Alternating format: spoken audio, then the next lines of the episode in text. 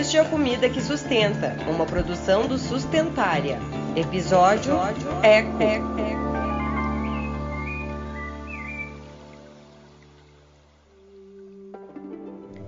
Olá, ouvintes e leitores! Eu sou a Ana Lúcia Romito e tô de volta nessa temporada com a série Eco, que convida você a uma pausinha precoar. Vem com a gente ler com os ouvidos. E no sétimo episódio, o principal da temporada, a gente conversou com a Patrícia Mello e a Isabela Alves Borba sobre o que tem sido feito para melhorar os sistemas alimentares brasileiros partindo da terra. E aí a gente conheceu um pouco mais sobre o Fundo Agroecológico, iniciativa em foco desse episódio. E com isso em mente, nesse mês a gente trouxe algo diferente para a série Eco então resolvemos ecoar dois posts produzidos pelo grupo de mídias liderado por Alisson Diego Machado e que foram publicados no nosso Instagram, o arroba Sustentária. O primeiro é do dia 11 de julho de 2023 e o título é Se a fome tivesse um rosto, ele seria o de uma mulher negra. Esse post traz alguns dados publicados pela Rede Brasileira de Pesquisa em Soberania e Segurança Alimentar e Nutricional, a Rede Pensam. E o outro é um post que foi do dia 25 de julho desse ano também, que é a data que é comemorado o Dia Internacional da Mulher Negra Latino-Americana e Caribenha. E o título é Sete Mulheres Negras na Agroecologia que você não pode deixar de conhecer. E o mais curioso é que o que conecta os dois posts é o fato de que justamente as mulheres negras que chefiam tantas casas do Brasil afora e que têm um papel de destaque tão grande na agricultura e na agroecologia sejam a população mais acometida pela fome no Brasil.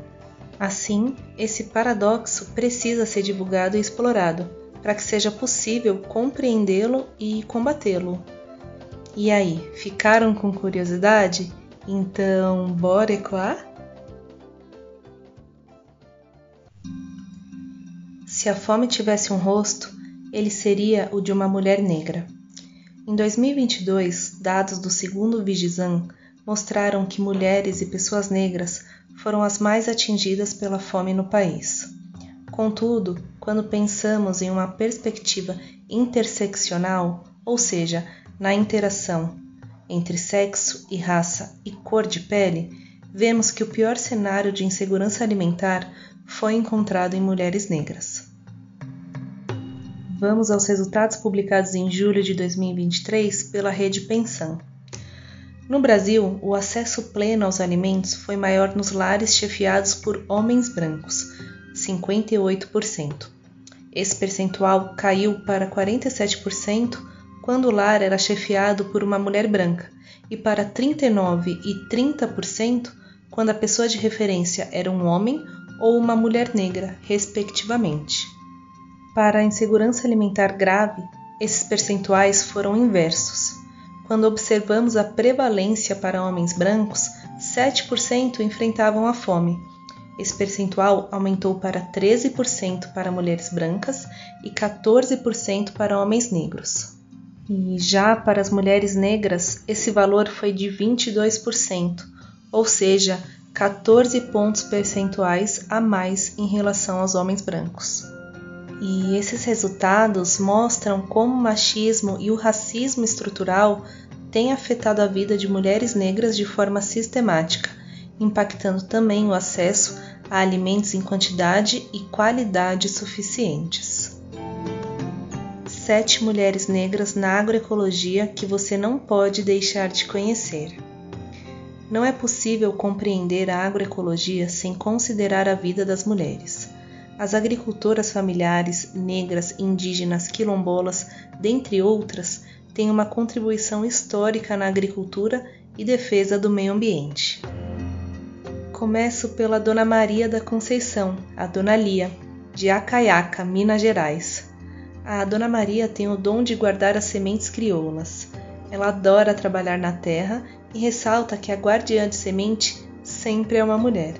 Destaca a importância de compartilhar suas sementes e mudas também, para que possa multiplicar as sementes crioulas. E nas palavras dela, Semente envenenada é doente e semente crioula é sã. As agricultoras devem ser mais valorizadas. Contribuímos e muito para uma alimentação saudável a partir dos nossos quintais produtivos. Mimi era a forma como Emília Alves Manduca era chamada, lá no Mato Grosso. Militante de muitas bandeiras, educou-se sozinha na agroecologia e transformou-se em uma animadora de sementes crioulas no Mato Grosso. A cada semente que ela catalogava, guardava e trocava nas feiras e encontros. Também semeava sabedoria, disseminando ideias e ações em defesa da agrobiodiversidade. Emília levantou a bandeira da reforma agrária, da luta contra os agrotóxicos, em defesa das águas, da educação no campo, dos direitos e das mulheres do cooperativismo. Já a terceira dessas potentes mulheres é Lucélie Moraes Pio, da comunidade quilombola do Cedro, na cidade de Mineiros, que fica em Goiás. Herdeira dos saberes do Cerrado, se considera guardiã da natureza e espécies nativas do Cerrado transformou a área de um antigo canavial em um bosque com espécies nativas do bioma. Está construindo um espaço agroecológico com frutas e plantas medicinais. Deseja dar aulas para as crianças, repassando seus saberes para as próximas gerações e ensinando a respeitar o cerrado. Ela afirma: Quero trazer as pessoas para o bosque, que é um espaço do coração. Maria Adrelice Silva dos Santos, conhecida como Del, ela é de Camamu, na Bahia. Ela é agricultora e tem satisfação em batalhar pelas boas causas. Integrante do grupo de mulheres do assentamento Dandara dos Palmares, começou na luta pela terra ainda adolescente, junto com a sua família. Após conhecer o trabalho de agricultura alternativa promovida por uma ONG, ajudou a formar um grupo de mulheres para a produção ecológica dentro do seu assentamento e ela recorda como rompeu barreiras. Diz: Quando a gente começou a trabalhar nessa atividade, muita gente dizia até que a gente era louco e que ia morrer de fome. E a quinta admirável mulher é a Luísa Cavalcante Santos Dias, de Tracunhaém, em Pernambuco.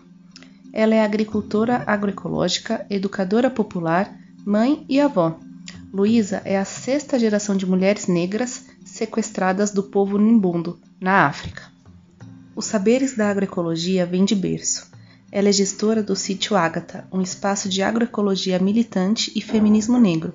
Luísa tem força e propriedade em suas palavras e ações na militância antirracista e de educação popular pela agroecologia.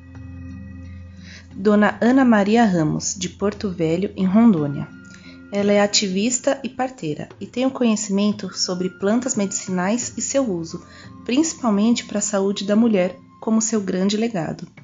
Ana chegou a Porto Velho para trabalhar com saúde comunitária e ali se estabeleceu aprendendo e compartilhando seus ensinamentos. Uma de suas preocupações após anos de trabalho e ativismo na região é a preservação de todo esse conhecimento que, caso não seja valorizado pelas novas gerações, poderá ser perdido. E para fechar esse time de mulheres incríveis, Alita, apelido de Luísa Bezerra, de Itatuba, na Paraíba, se considera, além de guardiã de sementes crioulas, também sábia no uso das palavras. Poetisa, ela declama versos sobre a biodiversidade e o ambiente. Por herança de sua mãe, tem cabras das raças Canindé e Landi, e foi o leite dos animais que garantiu o sustento da família. E todo seu conhecimento foi repassado de geração em geração, como ela mesma conta. Fechamos com um lindo verso dela, abre aspas, recordo com emoção meus cinco anos de idade, vendo meus pais sendo cuidadosos com a biodiversidade, guardando tanta semente, nunca sai da minha mente, é eterna a saudade. Fecha aspas. E chegamos ao fim de mais um episódio e eu vou ficando por aqui, mas não sem antes citar o recadinho final. Os materiais do Sustentária podem ser acessados e compartilhados gratuitamente, até mesmo para fins didáticos. Para acessar é só entrar no nosso site, que é o www.fsp.br/sustentária, e explorar à vontade. E o próximo episódio da série Sustentar Explica, que será lançado na semana que vem, já está a todo vapor. Porque sim, nessa temporada estamos assim, com lançamento toda semana.